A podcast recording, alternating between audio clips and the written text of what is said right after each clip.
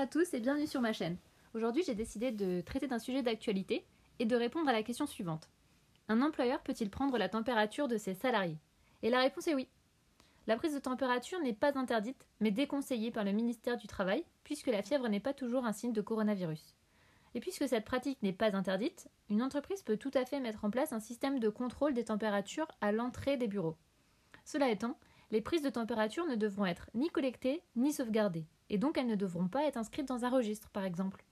La prise de température ne doit pas non plus être la seule mesure de précaution prise par l'employeur.